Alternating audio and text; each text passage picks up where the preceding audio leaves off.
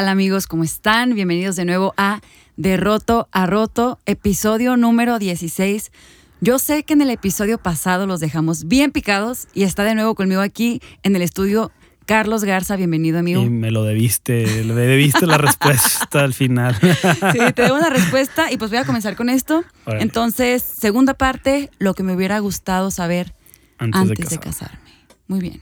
Venga. Entonces, ¿qué te parece me vuelves a preguntar, nada más para dar Te contexto? dije o terminamos el, el episodio pasado donde te decía que hay aspectos del hombre que no cambian después del matrimonio y que muchos pensamos que sí. Te platiqué que el hombre, pues la lujuria es una de las cosas y entre otras cosas que podemos estar platicando. Y luego te hice la pregunta, ¿y de la mujer qué aspectos no cambian después del matrimonio? Claro. O sea, cuando dices sí acepto, muchas veces pensamos que es varita mágica y que ya todo va a cambiar de alguna forma o que aspectos tuyos como mujer van a cambiar, pero que no cambia. Está bien interesante porque esa pregunta nunca me la había hecho. Yo me pregunto y soy bien preguntona, pero eso nunca me lo había preguntado. Ajá. Pero, si te quiero decir algo, respecto a lo que tú dijiste específicamente, tú tocaste el tema sexual y Exacto. pornografía y lujuria, lo que sea. Tú lo dijiste de la parte de los hombres y fue como que mujeres tenganos paciencia, que no sé, bueno, algo así, pues. Ajá. No tenganos paciencia, pero... Escúchenlo otra vez para que. Exacto, pero, pero ubiquen esto, ¿no? Entonces, yo te diría que a veces se tiene el concepto erróneo en la sociedad. Creo que cada vez menos, pero como que ay, las mujeres no tienen ese tipo de tentaciones. Las mujeres, no, para nada. Yo te diría, en mi caso, pornografía no ha sido una lucha conmigo, Ajá. pero sí conozco mujeres que ha sido una Sas, lucha. Entonces, tú a lo mejor dices, tú a lo- para ti a lo mejor es común en un círculo de hombres, pero en un círculo de mujeres también lo es. Y yo, por ejemplo, ya estando casada, y te había comentado, eh, a lo mejor ustedes, hombres, tienen tentaciones, pero hay veces que en un matrimonio, mujeres vamos a tener la misma lucha o la misma tentación. Entonces, yo conozco matrimonios donde a lo mejor el vato no tiene tentaciones o no, o no es algo que le sea una lucha, por así decirlo, y conozco mujeres donde sí.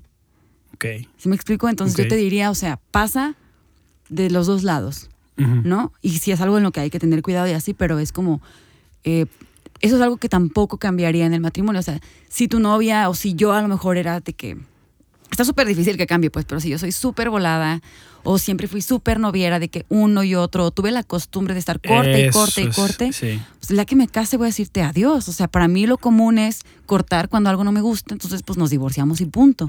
¿No? Sí, sí, sí. Entonces, eh, nada más quería como aclarar eso. Ok. Entonces, no sé si más bien tú tengas en tu cabeza alguna idea de algo que nunca cambia en una mujer después de que se casa.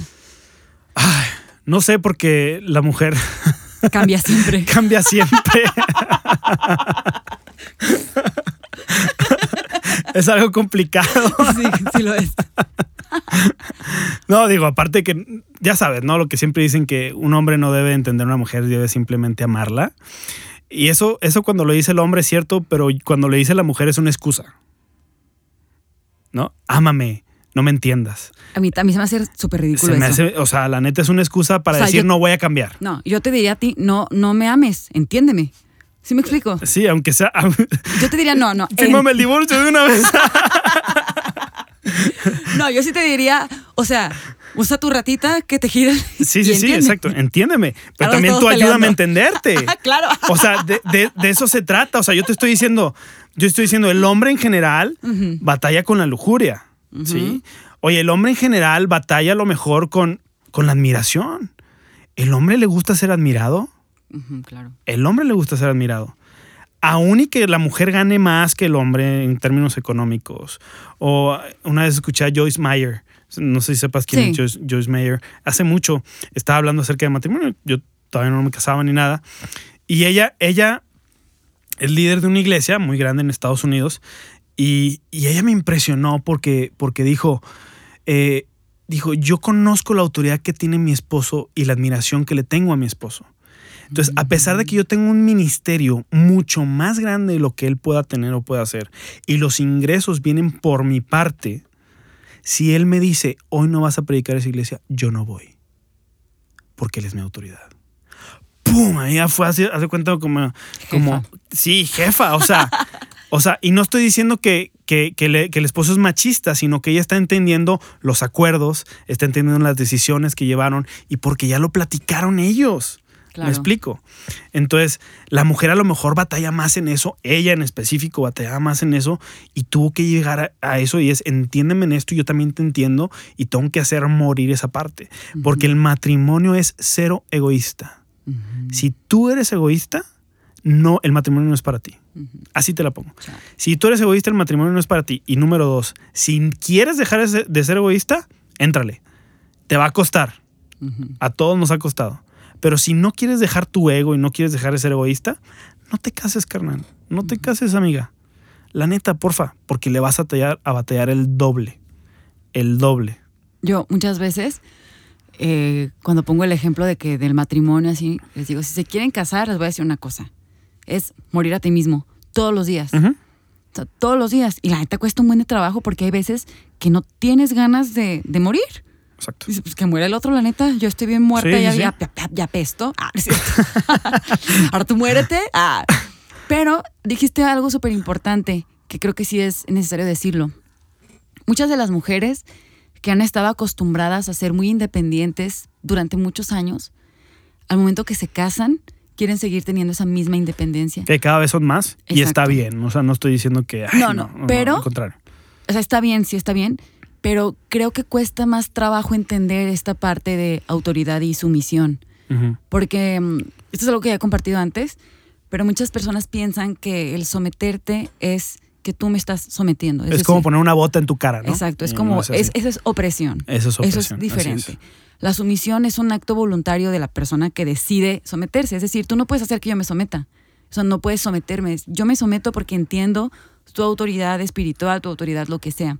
Entonces, eso cre- creo que sí pasa, que ahora hay más mujeres que, mm, que tienden o tendemos a decir, no, pues yo soy independiente, yo soy fuerte, yo puedo, yo no sé qué. Entonces, pues tu palabra no tiene tanto valor o no, tiene el mismo peso porque pues ya sé lo que es hacer las cosas yo sola o porque yo puedo sola. Ahora, eso lo hemos permitido también los hombres. Y no me refiero a que lo hemos permitido de que. No sé cómo explicártelo, pero lo hemos permitido porque no le hemos dado el lugar a la mujer que le, que le corresponde. Sí. Entonces, como ha habido mucho machismo, y no quiero entrar mucho en ese tema, pero como ha habido mucho machismo, ahora nos estamos yendo al feminismo, que es el otro lado opuesto, y es ahora yo soy mejor que tú y eso. Y no, la Biblia habla cuando, cuando, cuando Pablo habla acerca de que hombres amen a sus mujeres y mujeres sométanse a sus maridos, no leemos lo que habla antes, Pablo. Y habla acerca de sométanse unos a otros. Entonces, primero habla Pablo y dice, sométanse unos a otros. Y luego dice, el hombre ame a su esposa porque sabe que el hombre le cuesta amar a su esposa. Y luego dice, mujer somete a su marido, no porque la mujer solamente se va a so- someter a su marido, sino porque le cuesta más a la mujer. La naturaleza de la mujer es, le cuesta un poco más. Eso no quiere decir que el hombre no se someta. ¿A qué te sometes? A los acuerdos que están llegando. Así es. Por eso es una sumisión mutua. El matrimonio no es que el hombre sea más o la mujer sea más, es mutuo y te sometes a acuerdos. Con lo que te es. estoy diciendo estoy aprendiendo, ¿eh? Entonces, es, Yo también digo, ah, ¿de dónde me salió esto? No, pues aplicarlo. entonces, es, un- es una sumis- es una sumisión mutua, ¿sí? Donde dices, como tú decías, es, pues ahora muero a mí mismo por esto. Y ahora muero a mí mismo. Sin caer en codependencia. Sí, claro, no, no, no. o sea, Sí. Balance, todo. y déjame sí. explico la codependencia porque yo no la entendía como la entendía hoy. Es la codependencia de hacer cosas para poder obtener otras cosas de la gente a la que le hago eso. No sé si me explique. Sí, O sea, que yo doy dinero para recibir amor. O yo hago esto para recibir algo y eso, eso es code- se- ser codependiente. así es. ¿no? O sea, Es, como, como- es como el típico, pégame, pero no me dejes. ándale, ¿no? Ándale, como, exacto. Pégame, pero no me dejes. eh, O, o- Háblame feo, pero no me exacto. dejes. Entonces, o sea, mientras no hay, mientras, mientras esa sumisión mutua no pase a, a- a- a la integridad física y a la integridad emocional, entonces todo está bien. Pero cuando ya te afecta en integridad física y integridad emocional, creo que ahí hay, ahí hay que tener cuidado. Un foco rojo. y hay que, y hay que tratarlo, ¿no? Entonces, este, pero para eso ve a consejería antes de, Exacto. antes de. No, yo creo que sí también es muy importante ya durante el matrimonio tener consejería, o sea, Sí. como algo super X de, hey, pues cómo van en su vida, cómo exacto, están. exacto. Porque la neta no lo hacemos. No, no lo hacemos. No lo hacemos, no es algo. Antes de casarnos, súper chido, me disipulan, tengo quien me aconseje, quien no sé qué. Ajá. Ya me casé, ya no. Por favor. es que sea, sabes que Nea duele. Pues la neta duele, obviamente, y seguro chillas duele y te peleas. y- exacto. Y le tenemos mucho miedo al dolor. Le tenemos mucho miedo al dolor, pero es necesario. O sea, Sí. es necesario que duela un poquito, aunque sea, porque la herida está, está abierta. Y si no le echas alcohol, no le echas sulfateazol y no le echas todas esas cosas que necesita para que se cierre la herida pronto, que no se, que no se haga pus, que no se infecte, etcétera, etcétera, pues van a doler, pero ese dolor es momentáneo para que pueda cerrar la herida. Sí. ¿sí? Entonces, no lo hacemos porque sabemos que al echarle ese alcoholito, al echarle todas, esas- todas esas cosas que van a ayudar a que se, pues me va a doler y prefiero evitar ese dolor. Entonces, la neta, yo, yo les digo, yo, yo diría es, métele al dolor, o sea, no importa que duela. Sufre. Es que no es sufri- fíjate, no es sufrimiento, es sacrificio. Sacrificas un, sacrificas un momento de dolor para obtener un beneficio en un futuro. Entonces, este, digo, no sé si me estoy dando a Sí. explicar o si me Sí, estoy sí, dando a entender, pero yo creo que, y yo creo que se trata de eso, ¿no? Perfecto. Entonces, por ahí va. Y hay muchos más aspectos. ¿Quieres que sigamos Sí, hablando sí, de sí. Sigamos de los aspectos que no hemos tocado. Aspecto financiero. Ok, súper Que ese te lo traigo. Se te lo vengo manejando, lo que viene siendo, te lo vengo vendiendo. Te lo... Ese es bien importante porque hay diferentes casos. Hay donde nada más el hombre trae el, chivo. el chivo a la casa. Tal vez nada más la mujer trae el chivo a la casa. Y tal vez eh, los dos traen el chivo a la casa. Entonces, este, ya hablamos de sometimiento y todo eso. Entonces, no importa. Ya vamos a dejar claro que no importa quién gane más o menos. Así de eso es. no se trata. Es un solo ingreso. Eso lo hablamos en el episodio pasado. Es un ingreso del hogar. Las finanzas está dentro de los dos principales problemas de divorcio a nivel mundial. ¿Cuál sería el otro? El sexo. Sexo y finanzas Sexo y finanzas. son las dos principales causas de divorcio. En, en lo general. Sí, porque si, ustedes se meten al INEGI y a eso, van a ver de que violencia familiar. Ah, bueno, sí. Y, o sea, van a ver cosas muy específicas, pero todo eso se genera por broncas financieras, broncas sexuales, etcétera, etcétera, etcétera, ok, etcétera. ¿no? Entonces, este, las finanzas es un punto muy importante y, y es un punto que yo creo que, que es una terapia en pareja. O sea, las finanzas te puede servir para una terapia en pareja muy padre. ¿Cómo? A ver, explícame. Muy ver, padre. Explícame, Una- un- explícame un ejemplo de una terapia tuya y mía. Una, una de las cosas, casa. una de las cosas que hemos hecho, Lo que vamos a hacer cuando- eh, ahora como matrimonio. sí, es, es dentro de los conceptos de finanzas es, es hacer un presupuesto. Ahora, el presupuesto yo lo uso como terapia, o lo usaría como terapia, lo usaríamos como terapia, porque es la excusa perfecta para crear conversaciones incómodas. Wow. No, hombre, qué terapia, ¿eh? Lo incómodo. Eh, En la terapia se tratan cosas incómodas, ¿estás de acuerdo? Sí, tienes razón. Entonces, en la ter- entonces, vamos a hablar ahora de finanzas, ¿no? Entonces, cuando están las, cuando están las, las, las cosas separadas y que tú tienes tu ingreso y tú te, tú te encargas de lo tuyo y, y yo me encargo de lo mío y lo que tú quieras, pues yo no sé qué haces con tus finanzas. Entonces, al momento en que nos juntamos y me doy cuenta que si tú ganabas mil pesos y de esos mil pesos, 200, lo dijimos en el episodio pasado, se los doy a mis papás y yo no sabía. Entonces, al momento de que es un ingreso de la casa, ah, cara, yo no sabía, yo no estoy de acuerdo porque esos 200 pesos los pudimos haber usado para pagar la deuda del carro y la hubiéramos Nos hacen falta a nosotros y tú lo estás dando en otra casa. Exacto, Ajá, y tú es lo estás dando el en otra casa. Es haga, exacto, es agarrar el rollo. Entonces Carlos, por empiezas, a tocar fibras muy sensibles. Muy, muy sensibles. Y te estoy hablando de un ejemplo, ¿no? Lo dije al aire, pero puede ser otros ejemplos como que, ah, caray, tienes que, pues e- ese gastito te estás gastando mucho en ropa. O sabes que tú te estás gastando mucho en le- Cafés. cafés o, o le cambias los rines al carro cada seis meses y cuestan una lana. O sea, sí me explico. Estoy hablando cosas muy generales y estereotípicas del hombre y la mujer, pero que suelen suceder y siguen, y siguen sucediendo. Entonces, cuando tú te juntas a hacer un presupuesto muy padre, eh, eh, empiezas, empiezas a platicar de cosas que te avientas hasta dos horas y lo que menos importa son las finanzas. Porque empezamos a platicar de cosas que, y esto, y cómo le vamos a hacer esto, y ahora que sigue, y, y- empiezas padrísimo. Las primeras veces, y no lo han hecho, las primeras veces son las peores, las tres primeras. Los dos, tres primeros meses son los peores, porque es donde empieza la lucha del sometimiento mutuo. Y donde empieza desde que En no- cuanto al plan de finanzas. en, en cuanto a refieres. plan de Ok. finanzas, es de que no, porque dejo esto, ahora vamos a dejar esto. Entonces, lo primero que tenemos que hacer es, antes de las finanzas, es definir las metas, que eso no hacemos antes de casarnos.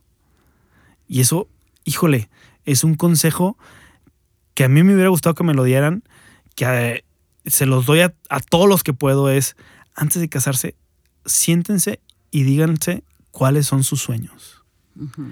Escribe todos los sueños que no has logrado antes de casarte y los que quieres lograr después de casarte, individualmente.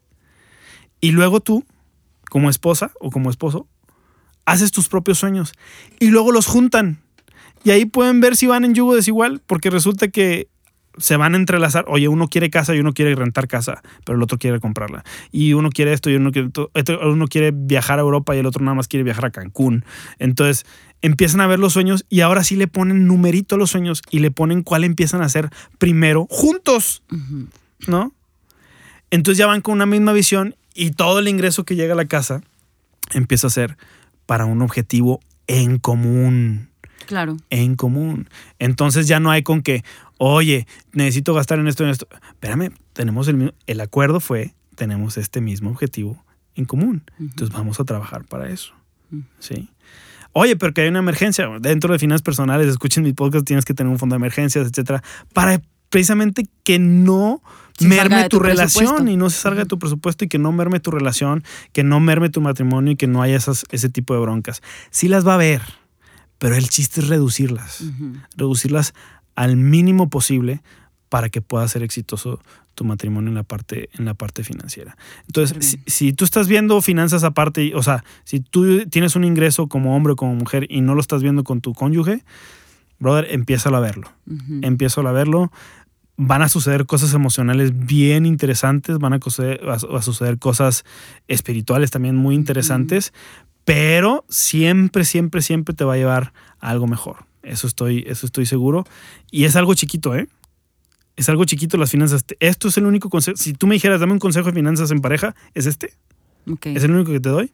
Que es, un, es una semilla de mostaza que te puede hacer cambiar muchísimas cosas en el presente y en el futuro de tu, de tu matrimonio. Eso es algo muy interesante. Súper bien. Muy, muy interesante. Y el otro concepto es el sexo. Ah, a eso iba también yo. A ver, a ver, sácalo. Hace, hace, hace unos años, o sea, llevo casi cuatro de casada, ¿no? Y hace unos años escribí un, un artículo en mi blog donde decía mitos acerca del matrimonio. Ajá. Y uno de esos mitos, y que la neta lo escucho así, estoy segura que tú también lo escuchas súper frecuente, los solteros, hombres o mujeres, casi siempre hombres, pero Ajá. también mujeres, es, no hombre, seguro te casas y todos los días sexo. todos los días, o sea, ¿sabes? Como una vez escuché un comentario, no voy a decir de quién, Ajá. de alguien que me dijo de que, no hombre, yo no sé este vato si tiene a su esposa ahí. ¿Por qué, está, por qué está jugando a Nintendo? Porque yo, le- yo le estaría poniendo, o sea, en esas palabras, no lo digo Sí, tal sí, sí, cual. sí, sí. Y yo así, vato, no sabes lo que dices. No sabes lo que dices. Hay este concepto erróneo. Mucha gente, la verdad, sí se casa como para decir, ya puedo tener sexo a gusto. Exacto. ¿No? Y ahora sí en mi casa estoy libre y todos los días y más de una vez al día. O sea, Qué chido. o sea, O qué sea, chido sí. que te cases pensando así, Ajá. pero la realidad Es la- otra. es otra completamente Es diferente. otra. O Digo, sea, el, el que sea así y esté casado así, lleve todos los días Dios. durante cinco años, sí, mis respetos. Pero Porque está cañón, o sea, ¿estás de acuerdo? A lo mejor al principio, o sea, ni en la luna de miel, ¿sabes? Ajá. O sea, ni en la noche de bodas. Es como- No, la noche de bodas ya es cansadísimo, O sea, la noche ¿no? de bodas es un Y luego el vuelo sale a las 6 de la mañana y olvídate, o sea, Exacto, o sea, yo, por ejemplo, yo me quedé dormida, nos quedamos Ajá. dormidos y yo de que, o sea, fracasamos, o sea, esto no sí, va sí, a funcionar. Entonces, pasan muchas cosas, ¿no? Ya estando ya en el, como en la convivencia diaria del matrimonio que dices, vato, no se puede todos los días. Estás cansado, estoy cansada, mi mente está en otro lugar, o sea, no me, mi mente no está pensando en eso ahorita.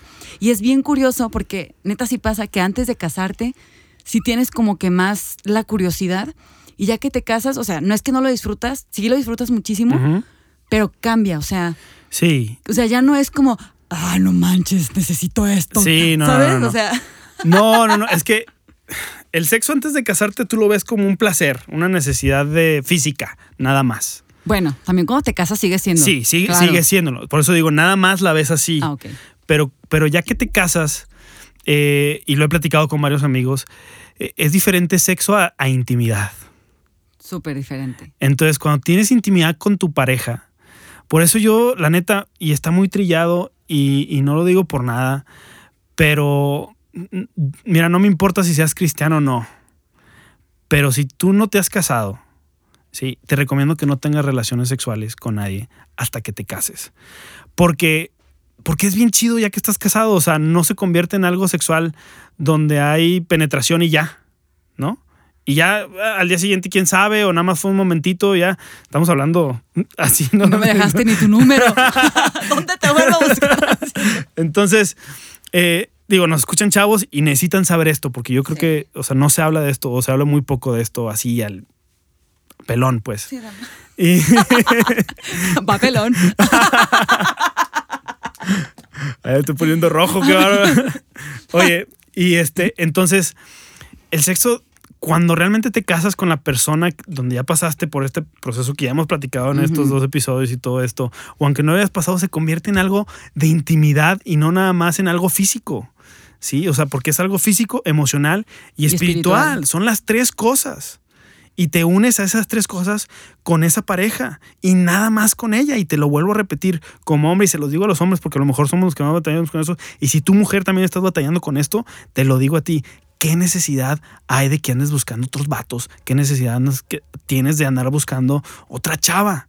Si la que tienes es lo mejor, ¿sí? Y con ella puedes disfrutar muchísimas cosas. Y en ese tipo de relaciones, en esa intimidad, se pueden hablar de muchas cosas. Sí. Y ahí es, digo, no nada más ahí, pero ahí es donde crece también la relación. Sí. Ahí es donde crece la relación. Porque finalmente estás desnudo de frente, en frente de una, de una persona de sexo diferente. No hay nada que puedas esconder. Pero no nada más en lo físico, sino también en lo espiritual y en lo emocional. No hay nada que puedas esconder. Y es muy chido que cuando tienes una persona que te ama y una persona que tú amas, puedas abrirte, no nada más, o sea, estar desnudo en, lo físico, pero estar también desnudo en lo espiritual y también desnudo en lo, en lo, en lo almático, en lo, en, lo emocional. En todo, pues. En todo. Estás abierto. estás abierto. entonces, entonces eso eso es, eso es padrísimo. Y eso no lo puedes tener antes del matrimonio porque no hay ese compromiso. O sea, aunque digas, aunque digas, ay, el papelito no cambia, el papelito sí cambia las cosas. en tu mente y todo, y te crea un compromiso de que ya estoy con ella, ya estoy con él, y esto funciona porque funciona. ¿Sí? Una vez una persona este, que quiero mucho, que es psicólogo, psicóloga, eh, me dijo, Carlos, tú tienes que trabajar para que las decisiones que tomes se conviertan en las decisiones correctas. Oso. ¡Puf! Ingas, no, no, no pensamos así, pensamos, ay, tomé la decisión incorrecta, entonces cambio la decisión. Claro. Y no es así. Es la decisión que tomo, hago que se convierta en la decisión correcta. Amén, aleluya. ¡Puf! Está cañón. Eso está cañón. sí. Está cañón, porque entonces tu, tu mentalidad empieza a cambiar de que, oye, y, te lo digo, empiezo, o sea, tomé, entré a esta carrera, decidí mal y ya voy en séptimo semestre, ahora hago que, valga, la que valga, la pena y la acabo, ¿no? No me cambio, ¿sí? Es diferente a lo mejor si la tomas la decisión en primero o en segundo semestre, pero en séptimo semestre, octavo, brother, entraste a un trabajo y a los dos meses te diste cuenta que el ambiente laboral estaba de la fregada. ¿Sabes qué? Tú Vas a trabajar porque la decisión de haber entrado a ese trabajo sea la correcta y tú vas a ser un agente de cambio para que cambien las cosas en, el ambiente laboral. Exacto. Entonces, las decisiones que tomas, tienes que trabajar para que se conviertan en las decisiones correctas. Y así es en un matrimonio. Si tú tomaste la decisión de casarte, debes de trabajar para que se convierta en la decisión correcta siempre. Ah, eso cambió para mí mucho mi perspectiva. Sí, está cañón. Muchísimo. es como me gusta mucho este proverbio que dice que el hombre se alimenta del dicho de sus labios. Ajá. Porque yo siempre pienso, yo prometí, yo dije, yo me comprometí, o sea, yo firmé. Exacto. Entonces es como, ¿te acuerdas que tú dijiste? Ah, pues yo lo siento, siento que fue una forma muy poética de decir, ahora te, lo tragas. Ahora te... tú dijiste esto. Versión Nea Valera. exacto, Nea Valera. dijiste esto, te tragas tus palabras.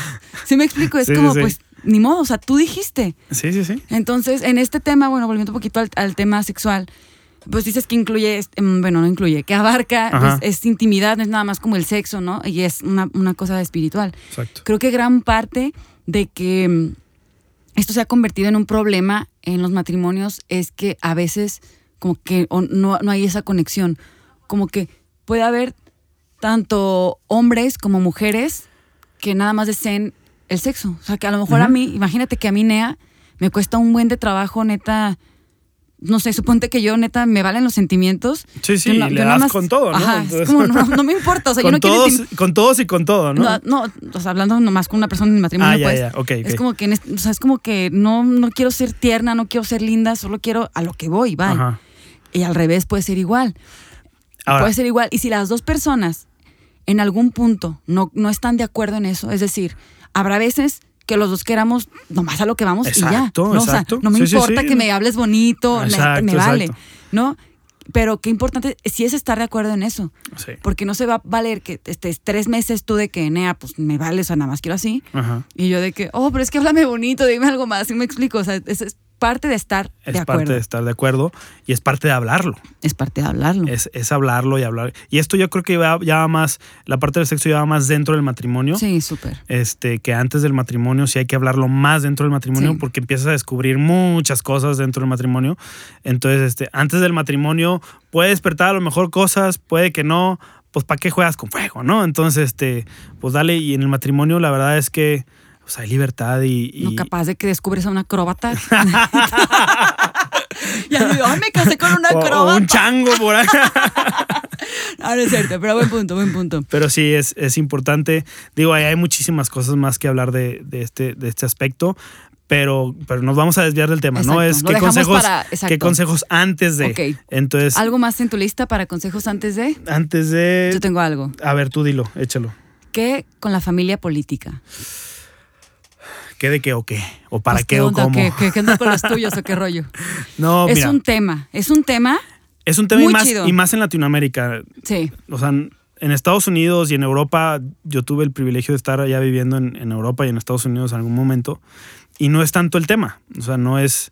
eh, tú, de hecho, desde que entras a carrera, bye de tu casa. Bye, bye de tu Ujú. casa y, y, y, y bye con tu familia, ¿no? Entonces, Sí. y no quiere decir que los dejes de amar, no quiere decir que, que los dejes de ver, pero simplemente ya eres una persona pues distinta y tú vas por tu cuenta. Sí, pero en Latinoamérica, en Latinoamérica, de México para abajo, pues sí pasa mucho, mucho esta parte de, de la conexión emocional con, con nuestros familiares. No está mal. No, no está mal. Yo tampoco digo que esté mal. No está mal, este, creo que es algo, unos a- ciertos valores o muchos valores de, de eso los debemos de, de mantener, los debemos de dejar, pero sí creo que hay límites, Yo también. sí creo que hay límites y eso también se tiene que hablar y tenemos que ser lo suficientemente maduros para hablarlo, Sí. o sea, porque Para no ofendernos eso, para no y ofendernos, para no ofender. pero también para ser directo. Es, un, es una delgada, una línea muy delgada. Sí, y es muy delgada porque también habrá veces que mm, te gane la emoción y algo te moleste mucho Ujú, y a lo mejor tú, Carlos, me quieres decir, hey, Nea, ¿qué onda con lo que tu mamá dijo o así?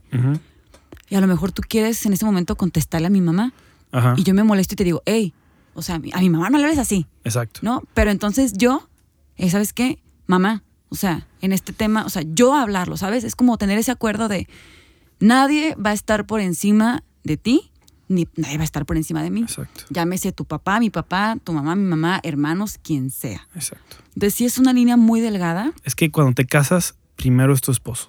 Cuando te casas, primero es tu esposa. así es.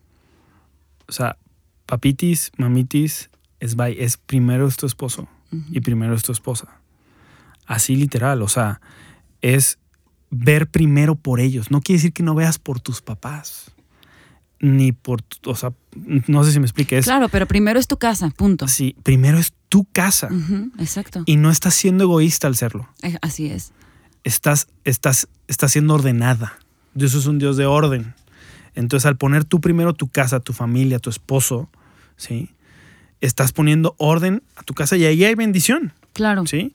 Y perdón, también si nos escuchan papás, papás que no entiendan esto, pues lo siento mucho.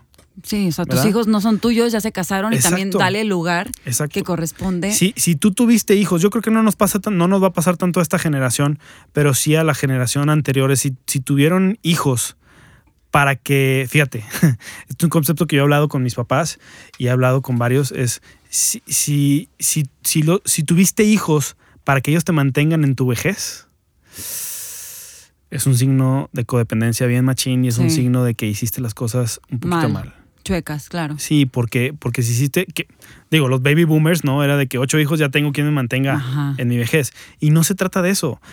Yo entendí mucho eso cuando nació mi hija y entendí que, ten- o sea, a mi hija yo la tengo que desarrollar.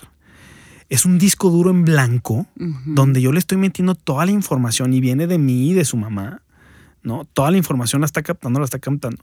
Y va a llegar un momento donde ella va a reflejar todo eso que le metimos Así es. en ese disco duro. Y va a volar. ¿sí? Exacto. Y yo ahora soy responsable porque si tú le dedicas mucho a tus hijos, luego descuidas tu, tu matrimonio, entonces cuando llega el, cuando se van, entonces tu matrimonio empiezas a chocar porque te empiezas a conocer de nuevo. Así es.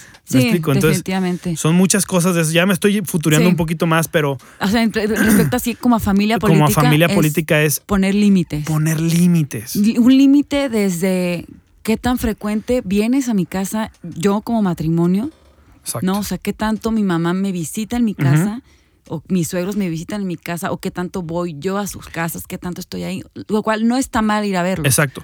Y no hay, no hay una cantidad perfecta o exacta. Exacto. Cada matrimonio lo define. Exactamente. A cómo se sientan cómodos cada quien. Exacto. El No, punto entonces- es cuando ya es mm, más, dedico más tiempo a estar en una casa que no es la mía. O pongamos el ejemplo que, de mujeres que, ay, ¿sabes qué? Este, tengo mi mamá X problema, tengo que ir a arreglarle su casa y no sé qué, y bla, bla, bla.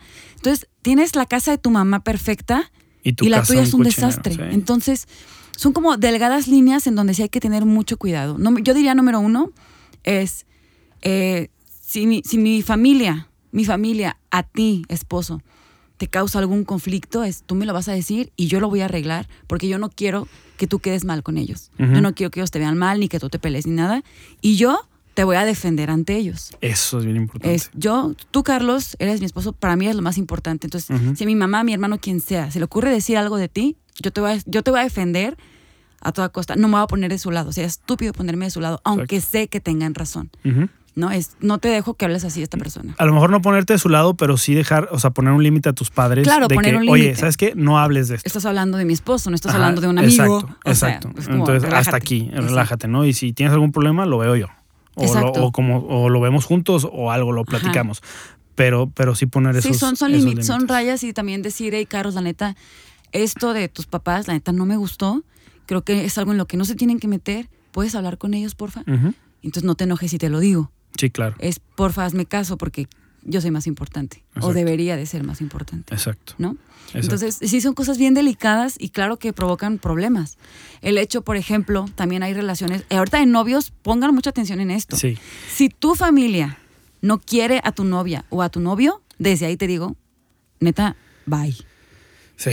O sea, tengo el caso de una chica en la oficina que me dijo, mi papá y mi mamá no soportan a mi novio, pero se lleva súper bien con mis hermanos y no sé qué. No, imagínate cómo va a ser tu relación. Imagínate cuando te cases, casado, no puedo ir a verte mamá, o, o voy sola porque pues mi esposo no te cae bien, o no vas a venir a mi boda porque la persona con la que me voy a casar no te cae bien y no tengo tu bendición. Exacto. Entonces, sí pongan muchísima atención a lo que los padres les dicen respecto a eso, ¿no? De hecho, hay, hay, hay una. Hay una parte que también he enseñado donde hay, hay el semáforo del noviazgo. Donde se deben de poner ciertos semáforos en verde para saber si le puedes dar para adelante. Número uno es Dios, ¿no? Y que vayan en la misma dirección y todo lo que, lo que hablamos, este, ya ni me acuerdo si en este o en el otro episodio, pero lo, Lo hablamos. hablamos. Y escúchenlos. Y el otro son los amigos, porque los amigos también son una muy buena fuente que te pueden decir, oye, ¿sabes qué? Es que no me late, he escuchado esto, bla, bla, bla, bla. Entonces ahí se puede poner el semáforo en rojo, en verde o en amarillo. Y, y definitivamente tus autoridades que son tus padres. Totalmente. Entonces tus papás te conocen más que nadie, más que nadie. Entonces ellos te pueden decir, ¿sabes qué? Este, este chico sí, este chico no. Yo lo vi. O sea, yo lo he visto con, con padres e hijos donde, donde las hijas decidieron obedecer a sus padres y hoy tienen unos matrimonios fructíferos. ¿No? Claro. Entonces, fructíferos, pero cañón. Entonces digo, pues sí, o sea, los papás no quieren hacerte un daño, al contrario, quieres, quieren hacerte un bien.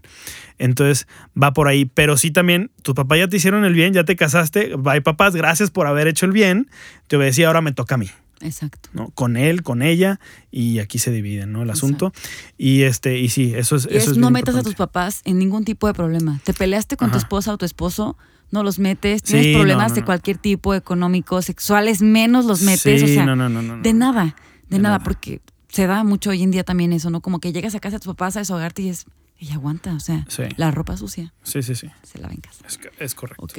Es correcto. Si tus papás, yo tengo el caso de, de donde mis papás eh, son, yo les digo, son pastores sin iglesia o son sacerdotes sin parroquia, o sea, Son geniales tus papás, eh, les amo. entonces, pero yo he aprendido a, a no acercarme tanto a ellos en, la- en el aspecto de- de- del matrimonio, o sea, mejor busco cursos, busco a mi pastor, etcétera, etcétera, porque no quiero que se agudice o que pueda llegar a este, que no ha pasado, pero que no quiero que se, que se Claro, y porque al final estarían de tu lado siempre, porque son tus papás, es lo, es lo natural. siempre puede ganar esa, esa emoción. Claro. por más neutrales que digan que se pueden poner, siempre puede ganar esa, esa emoción de, de un lado. Entonces sí hay que ser muy cuidadosos también con, con esa parte. Y ahora, este punto que estamos tratando de la familia política no va a resaltar hasta después de que te cases.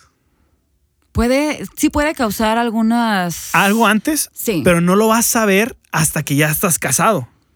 Porque Mm, cuando estás de matrimonio, ¿no piensas lo mismo? Porque cuando estás de novios, el novio va a casa de la novia y la novia va a casa del novio, pero tú sigues viviendo ahí, entonces tú ves un patrón de comportamiento igual. No. Pero cuando ya te casas, es quiero seguir en casa de mis papás o quiero regresar. Eso no lo veías cuando estabas ahí. O, o- No. o tú crees que sí pudiste haber visto algo. Sí, yo vi muchas cosas. Yo sí vi muchas cosas. Y estoy, o sea, y es porque nosotros convivimos muchísimo tiempo juntos. Es- volvemos a lo que dijimos en el episodio anterior. Ajá. Tú conociste a Itzel y se casaron al año y diez meses. diez O sea, meses. nosotros nos conocíamos, o sea, al día de hoy tenemos básicamente 14 años de conocernos. Padrísimo. ¿Sabes? O sea, yo viajé con Orlando y su familia antes de estar casados. Entonces, vi la dinámica familiar. Vi, vi los roles en su casa, Ajá. etcétera, etcétera. Entonces, y él también los vio en la mía. Una- completamente diferentes, ¿no? Su familia funcional, mi familia disfuncional. Entonces, esto me llega a una conclusión, me lleva a una conclusión mucho más interesante porque ni tú estás bien ni yo estoy bien. No, claro, ajá. Simplemente yo no vi eso por el tiempo que pasé. Entonces Te vas dando cuenta. me voy dando cuenta. Y tú sí te diste cuenta antes. Entonces, No, quiere decir que esté mal que se casen con un año al año de haberse Sí, hecho no. novios o año dos, dos, diez meses. Ni que tengan que durar siete años para, para luego casarse. O sea, cada relación es distinta. Simplemente es vas a ir encontrando cosas nuevas Así es. en el, en el proceso. Y esto de la familia política lo vas a encontrar ya sea antes o después. Pero, pero, pero lo vas a siempre va a estar. Pero así siempre es, va a estar. Exacto. Y obviamente, o sea, nunca vas a poder separar a la persona de su familia. Sí, no. O sea, y no se, no se trata no se de eso. trata de eso, pero- exacto. También hay que dejarlo claro. O sea, es- Ajá. es una parte muy importante Exacto, donde hay que también tener acuerdos, ¿no? exacto. Exacto. Me gustaría, Carlos, ya para finalizar con esta, mm, este, ¿cómo de- este tema, Este ejercicio. este ejercicio tan lindo en el que estamos casados, estamos a punto de divorciarnos ya ahorita, ahorita que dejemos el micrófono. Ah. No, me gustaría que podamos cerrar, concluir este, mm, esta plática tan chidísima. Me gustaría cerrarla como con unos cinco o seis puntos que nomás digamos así, como antes de casarte, a ti que nos escuchas, te recomendamos que, número uno, TAS.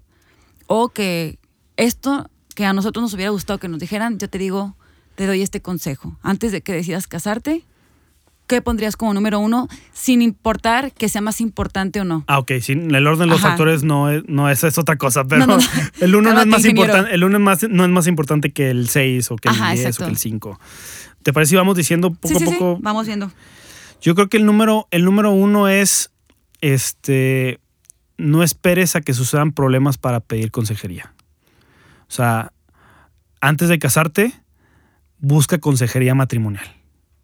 Esa es la primera. Oye, que mi, que mi noviazgo es el mejor del mundo, nadie se lleva mejor que nosotros.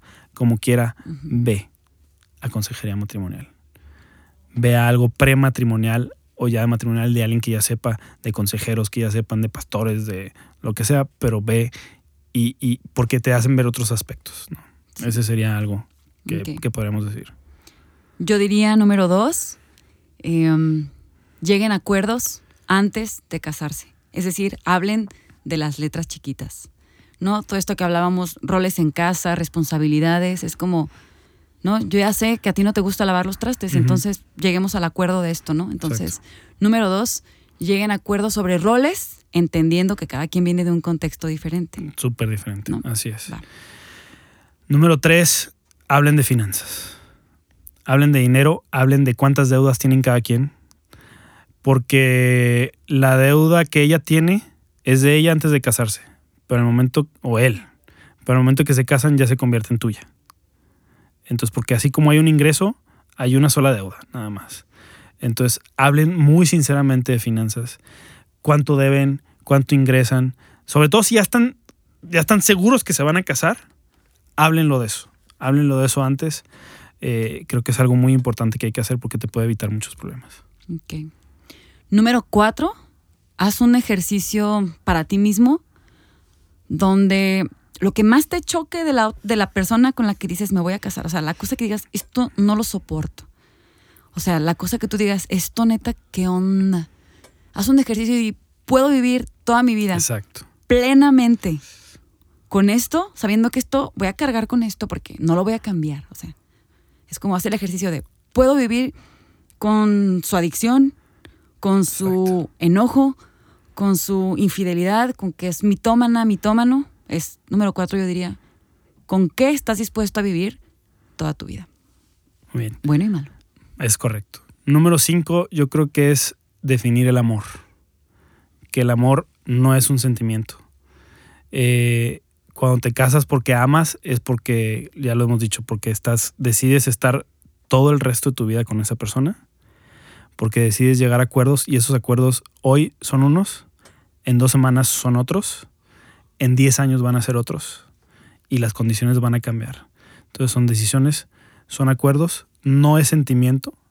Yo creo que el romanticismo es la cereza del pastel, no es la base del pastel. Entonces, este, tener bien en cuenta, bien en cuenta eso, eh, porque eso va a hacer que te conozcas cada día más y eso va a hacer que mejore la relación. Sí. Entonces, eso yo creo que sería el punto número 5. Número seis, piensa qué propósito o qué destino o qué visión van a tener en común en su matrimonio. Obviamente, aquí quiero ser bien clara con esto. La visión tiene que ir más allá de que me encantas físicamente Exacto. o de que qué buena química tenemos, neta, nos pegamos unos besotes bien perrones, ¿no?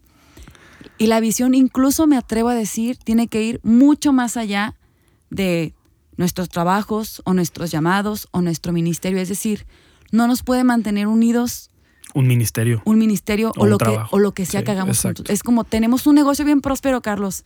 Tenemos nuestra marca de... El día que se vaya, ¿Qué va a pasar ¿qué va con a pasar nosotros? con eso? Entonces, es, traten, tracen bien clara como esa visión eh, antes de casarse, porque eso, seguramente la visión puede cambiar un poquito, pero ¿cuál va a ser la base que nos mantenga juntos? Exacto. ¿Quién, fíjate, a- hacerse esa pregunta es, ¿quiénes somos como pareja si no tuviéramos lo que tuviéramos? Eso está súper cañón. ¿Quiénes somos como pareja ahorita si no tuviéramos lo que tuviéramos? O sea, Esto incluso si te embarazaste antes lo de que casarte. sea, lo que sea. Aquí no hay es. prejuicios. Es más, hablamos ahorita de que hoy intenta no tener sexo antes de casarte. Si ya lo tuviste, no importa. Si o sea, Dios no hijo, condena. ajá, no Dios no condena. Eso, eso, es, eso es bien importante. Pero si no tuviéramos el hijo, si no tuviéramos la casa donde estamos, El negocio. si no tuviéramos el negocio, si no tuviéramos los trabajos que seguimos siendo los mismos. Eso es bien importante. El ministerio, el llamado, el Ajá, lo, lo, que, quieras, lo que quieras. La herencia. Exacto. Porque eso finalmente se va a acabar. Así ¿no? es. Es como vapor, dice la Biblia, que se va. Entonces, ahí lo dije muy así, es como vapor. Pablo Neruda.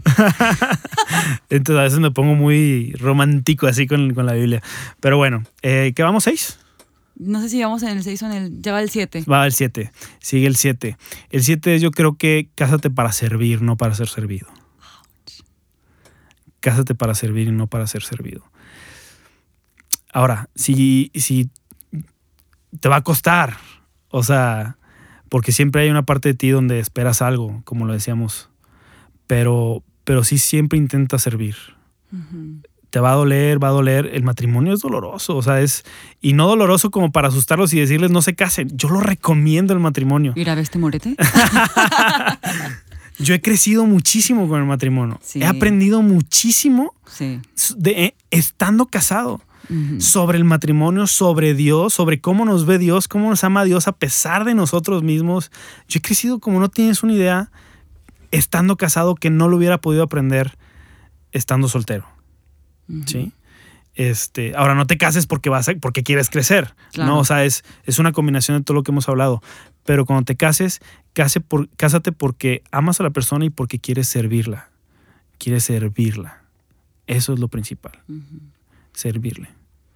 Número 8, y creo que sería el, no sé si el último, yo diría, sé creativo. Sé creativo Está antes padre, de ¿eh? casarte, ya casado es como, no dejes de sorprenderte porque si no, neta, te vas a aburrir. Eso está chido. Eso no, está es muy como, padre. sé creativo. Es como, de repente un día, o sea, nosotros que tenemos tantas cosas que hacer siempre, Ajá. ¿no? O sea, tanto trabajo, tanto esto, o sea, como una agenda muy llena, es de repente, sin que te diga nada, es, hey, hoy se cancela todo plan de que si vas a grabar tu podcast, que si tienes que ir al ensayo, que si tienes que no sé qué, cancelas todo está padrísimo. y sabes qué, vamos a hacer algo diferente. O este fin de semana que íbamos a, no sé, a ensayar con la banda, o íbamos a no sé qué compromiso familiar. Va y Eh, todo eso. Vete a tomar un helado, o O sea, sea, necesitamos tiempo para estar juntos Sí, y entonces exacto. es como, eso piénsalo desde ahorita, o sea, porque cuando llegues a casarte, créeme que llega un punto, aunque quieras o no, hay, hay rutina. Entonces, siempre en tu cabeza trata de ser creativo en esas cosas y en crecer tú siempre como persona. Sí, o sea, tú siempre crece como persona. A mí algo que se me hace súper importante en cualquier relación, antes de casarte y casado, es el matrimonio te hace crecer, como bien decías. A mí también me ha hecho crecer muchísimo. He tenido, mis mejores trabajos han sido estando casada. Las mejores disciplinas que he ejercido en mi vida, Estando cambios, han sido estando casada. Cosas, o sea, independencia, he valorado más sacrificios de mis padres, muchísimas cosas. Exacto. Ha sido estando casada. Entonces, siempre busca, antes de casarte, y ya más importante, casado, no estar estancado. Crece. Cualquier cosa que antes no habías hecho, o sea, es el momento perfecto para que, si antes no leías, por favor, lee. Si antes no hacías ejercicio, haz, Haz ejercicio. ejercicio. Si antes, no sé, X curso de algo te interesaba y nunca lo tomaste, o sea, aprende, aprende, aprende, porque entre más crezcas, más vas a hacer crecer a la otra persona. Hijo, ¿Podemos hacer un tercer episodio? Y vas a, o sea, es que el crecimiento y el que, el que, o sea, el que tú crezcas y yo crezca también causa como una admiración mutua. Dos cosas de eso, fíjate. Y ya para terminar. Sí, sí, sí. Ya para bien. terminar. Claro, claro. sí. Dale, dale. Dos cosas de esto es. Una, si uno no crece y el otro sí crece, la diferencia, el gap que hay entre el que no creció y el que sí creció, se llama divorcio.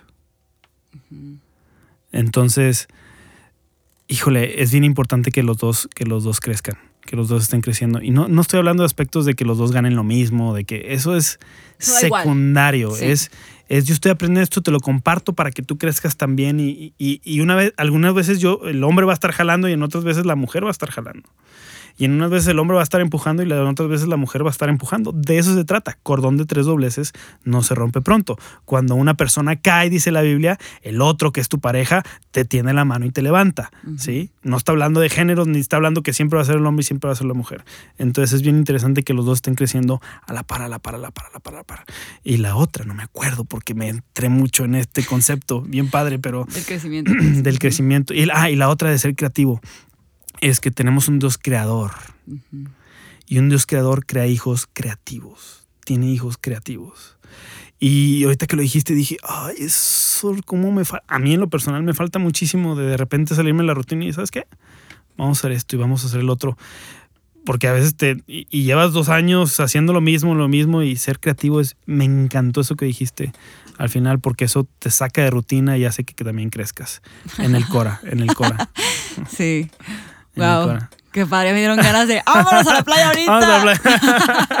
Adiós el trabajo mañana Sí. y todo. Estaría padre. Ay, no, pues padrísimo. Carlos, muchísimas gracias No, por haber gracias estado aquí. Gracias Neta, ha sido de mis episodios favoritos. Gracias igual, por igual. tu tiempo. La verdad que voy a llegar a la casa con esta terapia de las risas. Siento que tuve una terapia, estuvo padrísimo. Espero que también se hayan reído ahí donde Sí. sea que lo están escuchando. Quien nos escuche, neta, si les gustó, compártanlo y si quieren que Carlos vuelva a venir, yo sé que sí van a querer, díganme. y pues ya nada más, Carlos, por favor, déjanos tus redes sociales, información de tu podcast también para que los que nos escuchan Mira, me también pueden, me pueden encontrar en Apple Podcast o en Spotify Podcast. En Árboles Financieros es el nombre del podcast. Ya después les explicaré o si quieres, después hacemos algo de por qué Árboles Financieros. Está muy padre. Y eh, mis redes sociales Instagram es arroba cgarzag. C de Carlos Garza con Z, G al final, C Garza G. O en Twitter como arroba soy Carlos Garza. así como tal, arroba soy Carlos Garza. Y en Facebook, si le ponen Carlos Garza, va a haber en el número de Carlos Garza, entonces ahí busquen a Nea y me encuentran a mí. Ah, tu correo, tu correo, pues igual si mi quiere correo, escribirte. mi correo es carlosgza.gmail.com. Súper bien. Ahí me pueden encontrar. ¿Sale? y estoy para servirles lo que necesiten, ya saben. Gracias. Y amigos, muchísimas gracias. De roto a roto. Nos vemos en, bueno, nos escuchamos, me encantaría verlos. en el siguiente episodio. Adiós. Bye.